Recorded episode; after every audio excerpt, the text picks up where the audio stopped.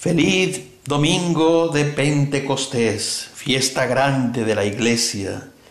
Queridos hermanos, inicio de la iglesia que sale del miedo del cenáculo y sale a predicar y Pedro toma la palabra y tiene que decirles a aquellas gentes, no estamos borrachos, son apenas las 10 de la mañana, no hemos bebido alcohol, no hemos bebido nada, Estamos llenos de la presencia del renovador, de la promesa que desde el Padre nos ha enviado Jesucristo. Gran fiesta. ¿A qué viene el Espíritu en Pentecostés, queridos hermanos?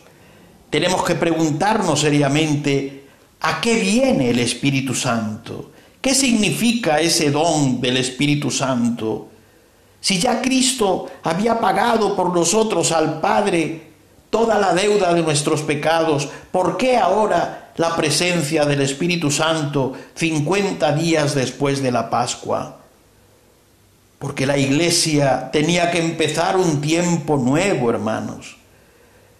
Tenía que cumplirse esa promesa de Jesús. Eso estaba ya anunciado en todo el Antiguo Testamento. Recuerden ustedes el Salmo 51. David le grita a Dios, renuévame por dentro con espíritu firme. Se siente él dominado por la carne y le pide a Dios, renuévame por dentro con espíritu firme. Joel, el profeta, en el capítulo 3, derramaré mi espíritu sobre toda carne, es la promesa de Dios derramaré mi espíritu sobre toda carne para que no nos mostremos y nos comportemos simplemente inspirados por la carne, sino por el espíritu. Jeremías 31, Dios nos promete una nueva alianza, una alianza en los corazones. Pondré mi ley en tu corazón, la ley del amor que viene a poner Cristo Jesús. Ezequiel en el capítulo 36, derramaré sobre ustedes un espíritu nuevo. A esto viene. El espíritu es en Pentecostés el gran don de Dios. Dios tiene muchos regalos para nosotros, pero el gran don es el Espíritu Santo. ¿Para qué? Para nuestra santidad, para que seamos como Él, santos por eso Espíritu Santo. En el Antiguo Testamento Dios había dado la ley y esa ley se había escrito en piedras. Era una lámpara para marcar el despertar de la conciencia de aquella gente que había salido de Egipto como esclavos, para que descubran dónde está el bien y el mal. Pero esto no fue suficiente. Viene la promesa del Señor de poner su ley en nuestros corazones.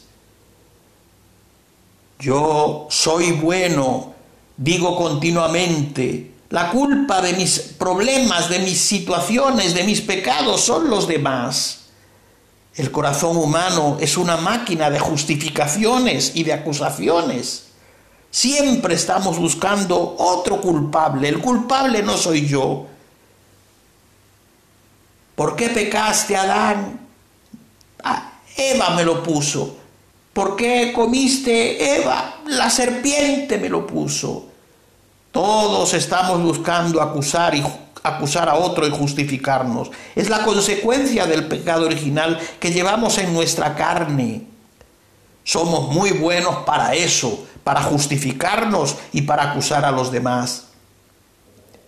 Hay que llenar de odio este mundo de pecado. Eso es lo que pretende Satanás. Esa actitud de desunión, de destrucción. Eso es lo que hoy campea en las naciones, con los partidos políticos, en las familias. Siempre los culpables son otros. ¿Qué hacemos para cambiar nosotros esa actitud, queridos hermanos? El camino no es otro sino el camino de Dios. Por eso seguimos nosotros peleándonos, incluso los sacerdotes, entre progres y, y no progres, entre gente de derechas y gente de izquierdas, entre preconcilio y posconcilio, unos con latines y otros llegándose a no darle importancia a la liturgia. Dios se da cuenta y nos trata en dos fases. Primero en el Antiguo Testamento para recuperar en nosotros el sentido de lo bueno y lo malo. Eso es lo mismo que hoy quiere y pretende hacer lo que llamamos el nuevo orden mundial, confundirnos y lo que es bueno, ponerlo malo, y lo que es malo, ponerlo bueno. Es bueno el aborto, toda mujer tiene derecho a su cuerpo. Es bueno el divorcio, no tienes por qué aguantar al otro. Es bueno abandonar a tus padres y meterlos en una residencia. Es bueno, tú tienes que disfrutar de tu vida. Cambiar los parámetros del bien y del mal esto es tener un corazón de piedra y esto es lo que quieren manipular y hacer en nosotros. Para poder justificarme puedo hacer tres cosas. Primero puedo entrar en un nihilismo, no puedo cambiar, entonces entro en una depresión terrible. Una depresión que a muchos los ha llevado incluso al suicidio. Estoy pensando ahora en algún hermano mío muy querido de, de comunidades, de mis parroquias, que llegó al suicidio, siendo para mí objeto de muchísimo dolor.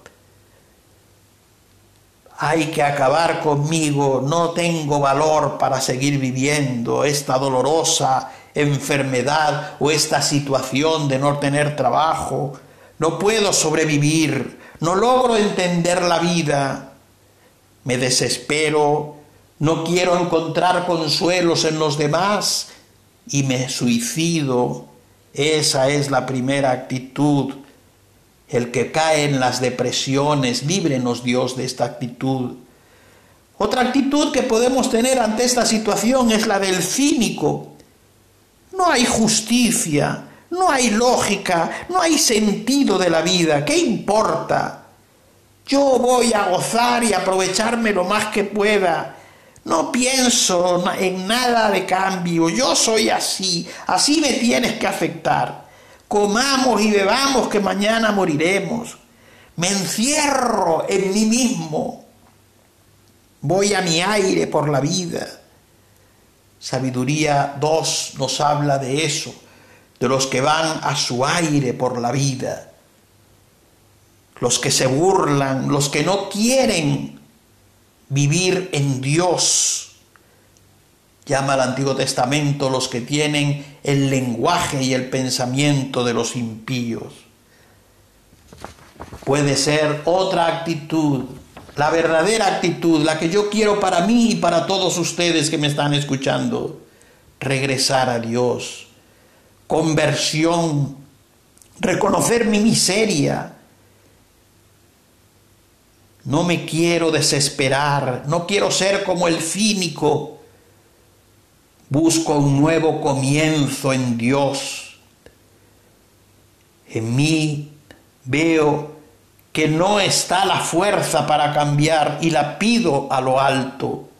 La fuerza para yo ser una mejor persona tiene que venir de lo alto.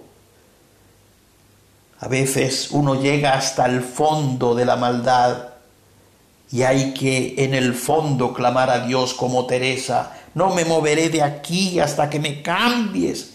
Yo quiero ser santa, Señor. Y se arrojó a los pies de aquel crucificado y dice ella, y valióme, porque desde entonces fui otra.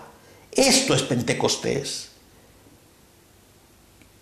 Dios me reinventa, pero para reinventarme tengo que reconocer mis pecados, tengo que reconocerme como deficiente, y eso es lo que el mundo hoy no nos quiere llegar a que podamos hacer. Hoy me quiere decir en este Pentecostés a mí el Señor, Guillermo, quiero hacer de ti un hombre nuevo, mayor, con años de experiencia. Quiero que todo eso pase al olvido y empieces una etapa nueva. Por eso le grito al Señor, renuévame. Esa es la gran promesa de Dios. Dios está dispuesto a reinventarme, a recrearme. Vino a eso Jesús y sembró en mi corazón el amor. Pero ahora tiene que venir la fuerza de lo alto para hacerme de nuevo y para poner la ley del amor en mi corazón y en mis entrañas. Te hago nuevo, promesa de Cristo. Quiero que tu inteligencia sea una inteligencia capaz de comprender al otro. Quiero que tu voluntad sea la de rechazar el mal y apegarte al bien. Quiero que tu voluntad busque el camino de Dios.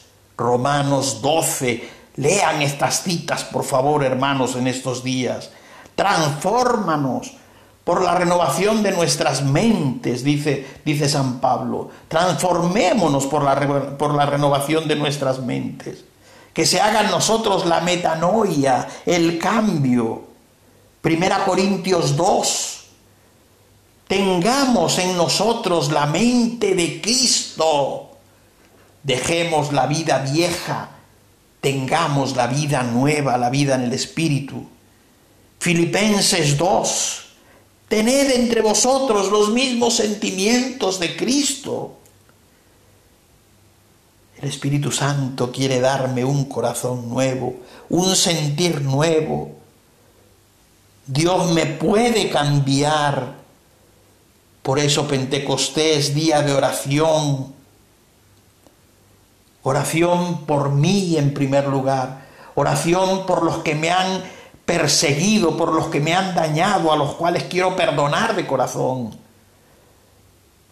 Oración para dar gracias por todos los dones que he recibido del Divino Espíritu Santo, por mi ordenación hace 44 años, por el bendito Cardenal Lebrun, santo obispo que me ordenó, Dios lo tenga en la gloria, por tantas y tantas personas que han estado a lo largo de mis 44 años conmigo, que el Señor los colme de bendiciones y les haga criaturas nuevas, y a los que se han ido ya, que les dé la paz eterna, y a mí que arranque de mí el corazón de piedra y me haga un ser renovado, le pido al Señor para mí y para todos ustedes. Pidámoselo al Señor, que entre en nosotros, nos cambie, nos haga nuevos. Espíritu de lléname, Señor sensación. Ven, Espíritu, ven y lléname, Señor, con tu preciosa